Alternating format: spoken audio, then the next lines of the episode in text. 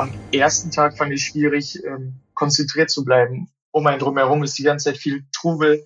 Andauernd läuft ein Kamerateam vorbei und die Presse macht Fotos. Ganz viele Besucher. Und sich da, da konzentriert zu bleiben, fiel mir erstmal recht schwer. Hallo und herzlich willkommen zum PTA Funk, dem Podcast von das PTA Magazin. Mein Name ist Julia Pflegel und ich bin die Chefredakteurin des Magazins. In unserer aktuellen Episode haben wir einen echten Europameister zu Gast, nämlich PTA Florian Britzwein aus Niedersachsen, der im letzten Jahr beim Wettbewerb Euroskills in Graz die Goldmedaille gewonnen hat. Was ist Euroskills? Ich kannte es vorher auch nicht. Vielleicht sind Sie genauso gespannt wie ich darauf. Was genau also das für ein Wettbewerb ist, wie sich PTA Florian Britzwein darauf vorbereitet hat und wie er den Wettbewerb erlebt hat, das erzählt der Online-Redakteur Christoph Niekamp in unserer aktuellen Episode vom Podcast PTA Funk. Neugierig geworden? Ja, reinhören. Heute haben wir einen echten Europameister zu Gast. Florian Britzwein aus Niedersachsen ist PTA und hat letztes Jahr beim Wettbewerb Euroskills in Graz die Goldmedaille gewonnen. Was das genau für ein Wettbewerb ist und wie er sich darauf vorbereitet hat, erzählt er uns am besten selbst. Guten Tag, Herr Britzwein. Hallo, guten Tag. So, jetzt müssen Sie uns erstmal erklären, was sind denn diese Euroskills überhaupt?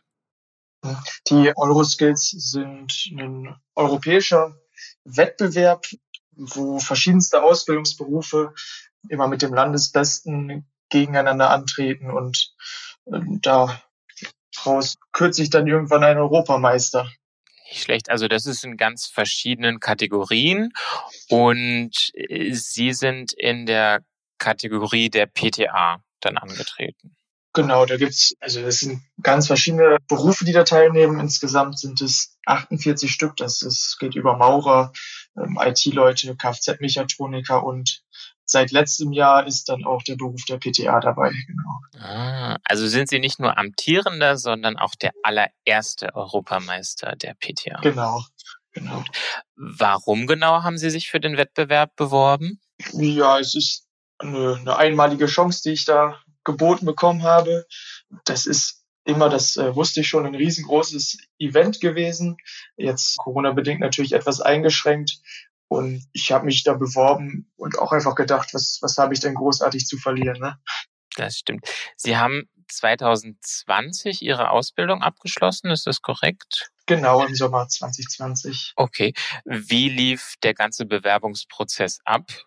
Nachdem wir die Examensergebnisse bekommen haben, kam dann der Schulleiter auf uns zu, auf alle, die einen, einen ähm, Einserschnitt im Examen hatten und hat uns dann gefragt, wie sieht's aus, wir hatten da Lust teilzunehmen. Das war jetzt erstmal, weil der Beruf auch das erste Jahr dabei ist, nur ein schulinternes Bewerbungsverfahren. Sollte man dann eben eine kurze eine E-Mail schreiben, warum man sich da selber, man sich selber dabei den Wettbewerb sieht. Und dann habe ich mich da recht formlos einfach beworben und wurde dann auserkoren, genau. Super. Das heißt, die Schulleitung der Völkerschule in Osnabrück hat es ausgewählt. Genau, genau, ja. Okay. Wie haben Sie sich dann vorbereitet auf die Euroskills? Ganz viel Englisch üben auf jeden Fall. Der ganze Wettbewerb findet auf Englisch statt, also die Aufgabenstellung bis hin zu den Sachen, die man anrühren muss, alles ist auf Englisch und man unterhält sich natürlich auch mit den mit den anderen Leuten immer auf Englisch und dann halt ähm, Rezepturen herstellen. Dann hatten wir in der Völkerschule eine, eine Übungsapotheke, wo ich dann mit meiner Bundestrainerin auch wichtige Kundengespräche auf Englisch geführt habe. Ich muss dazu sagen, der Wettbewerb war eher auf den PKA-Beruf ausgelegt, weil die österreichische PTA darf keine verschreibungspflichtigen Medikamente abgeben. Und damit das Ganze fair bleibt, haben wir dann natürlich das Ganze ohne verschreibungspflichtige Medikamente gemacht und dann kam noch sowas dazu wie Warenwirtschaft und Homepages Design, was ich alles ähm, vorher geübt habe. Okay. Mm, jetzt nehmen Sie uns mit auf den Wettbewerb. Das war im September letzten Jahres. Was waren da konkret Ihre Wettbewerbsaufgaben? Es fing an mit einem Arbeitsplan schreiben. Also man hat gesagt bekommen, die und die Person muss so und so viele Stunden in der Woche arbeiten. Und dann kamen noch einige Besonderheiten hinzu. Dann hieß es, der eine muss dann zum Arzt und der ist im Urlaub. Und diesen Arbeitsplan musste man dann im Nachhinein in einer Mitarbeiterbesprechung vorstellen und noch andere Besonderheiten berücksichtigen, wie nicht Lieferbarkeiten oder große Sonderaktionen, Blutdruck messen, sowas war das. Danach kam Schaufensterdeko, habe ich dann gemacht. Haben wir einen kleinen Rahmen bekommen, wo dann gesagt wurde, macht ein, ein herbstliches Schaufensterdeko zu den AB Pathensalbe war das, glaube ich, da. Und einige Beratungsgespräche hatten wir. Ähm, das, das erste war ähm, zu Harnwegsinfekten. Da haben wir fünf Präparate ähm, bekommen, die wir dann, von denen wir uns da welche aussuchen durften, die wir dann empfehlen. Das waren in dem Fall Cranberry-Präparate, wo man dann den Kunden explizit eins daraus empfehlen sollte und verkaufen sollte. In anderen Beratungsgesprächen ging es um eine Anti-Aging-Creme und im letzten Beratungsgespräch, was dann auch mit, mit Mikrofon stattgefunden hat, sodass die Messezuschauer auch richtig gehört haben, was man da geredet hat, hat sich eine Kundin beschwert über eine Salbe, die, die sie nicht vertragen hat. Und zeitgleich kam aber ein anderer Kunde rein, der lautstark telefoniert hat, so dass man mit beiden Situationen irgendwie gleichzeitig fertig werden musste. Okay. Genau. Und gab es auch eine Rezeptur, die Sie anmischen mussten? Hm, da hatten wir drei Rezepturen insgesamt. Wir hatten einmal Salicylsäure Kopföl, Kapseln musste ich herstellen, Calciumcarbonat-Kapseln und eine Harnstoff-Vaseline-Salbe. Alles, wie gesagt, nichts Verschreibungspflichtiges dabei. War jetzt alles ähm, aus meiner Sicht auch nicht allzu kompliziert. Man musste halt nur besonders beim Etikett aufpassen, weil auch da gab es regionale Unterschiede. Ich bin ja gegen die gegen Österreich und gegen Russland angetreten und da hatten die Experten, also die die es bewerten, hatten sich vorher zusammengesetzt und geschaut, welche Sachen müssen auf jeden Fall drauf sein. Und ich habe dann das Etikett so geschrieben, wie ich das aus Deutschland kannte. Hab dann ähm, das war, glaube ich, auch alles in Ordnung. Nur ich habe dann mit der Österreicherin und mit dem Russen mal geredet. Die hatten teilweise dann noch andere Hinweise auf den Etiketten oder oder das die die die ähm, Form ganz anders. Also die Inhaltsstoffe auf der linken Seite stehen und nicht auf der rechten Seite. Wobei das halt alles Formsachen sind. Solange die wichtigsten Sachen mit auf dem Etikett sind, werden da auch alle Punkte angerechnet. Sie haben es eben schon angesprochen, Sie konnten sich auch so ein bisschen austauschen.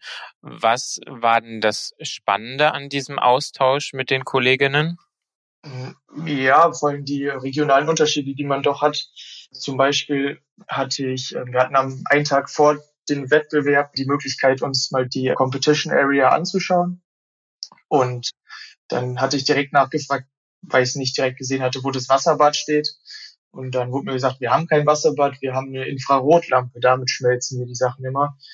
Und das kannte ich jetzt aus Deutschland so gar nicht. Das ist in Österreich wohl gang und gäbe, dass die Hartfett und alles Mögliche immer mit dieser Infrarotlampe schmelzen. Ich konnte das dann auch direkt ausprobieren. Das ging super gut und unser Schulleiter war auch da, der war auch ganz angetan von dieser Infrarotlampe, weil es halt deutlich schneller geht als mit diesem Wasserbad.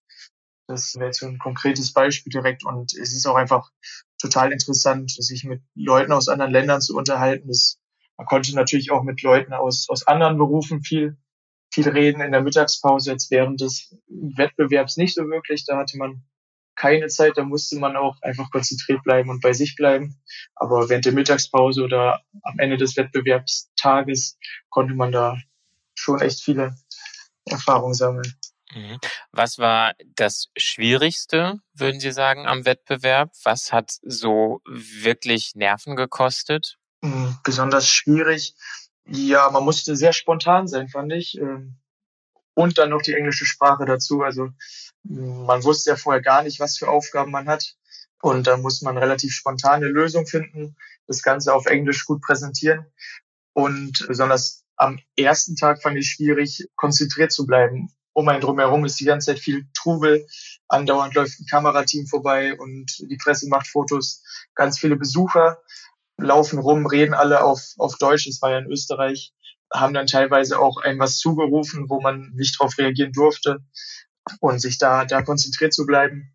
Vielmehr am ersten Tag ähm, die ersten beiden Einheiten erstmal recht schwer, wobei ich dann relativ schnell einfach das auch gut hinbekommen habe, indem ich tief durchgeatmet habe, mich auf meine Sachen konzentriert habe und dann konnte ich es auch alles ausblenden. Respekt. Also das klingt wirklich nach einer großen Herausforderung, die ganze Beratung und das Erklären auf Englisch zu machen.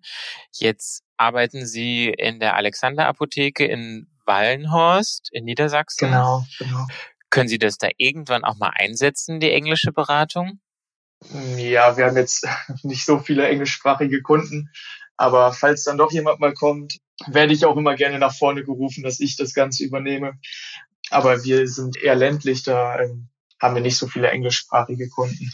Ja. Warum genau ist PTA denn Ihr Traumberuf? Es ist ein äh, sehr abwechslungsreicher Beruf, finde ich. Ich habe viel Spaß daran, mit den Leuten zu reden, mit den Leuten in Kontakt zu treten. Ich finde, man hat immer wieder neue Herausforderungen, die einem gestellt werden. Und es ist auch die Leute sind sehr kollegial.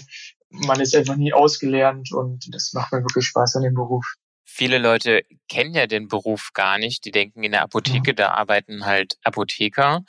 Wie könnten denn die Apotheken mehr Werbung für den PTA-Beruf machen?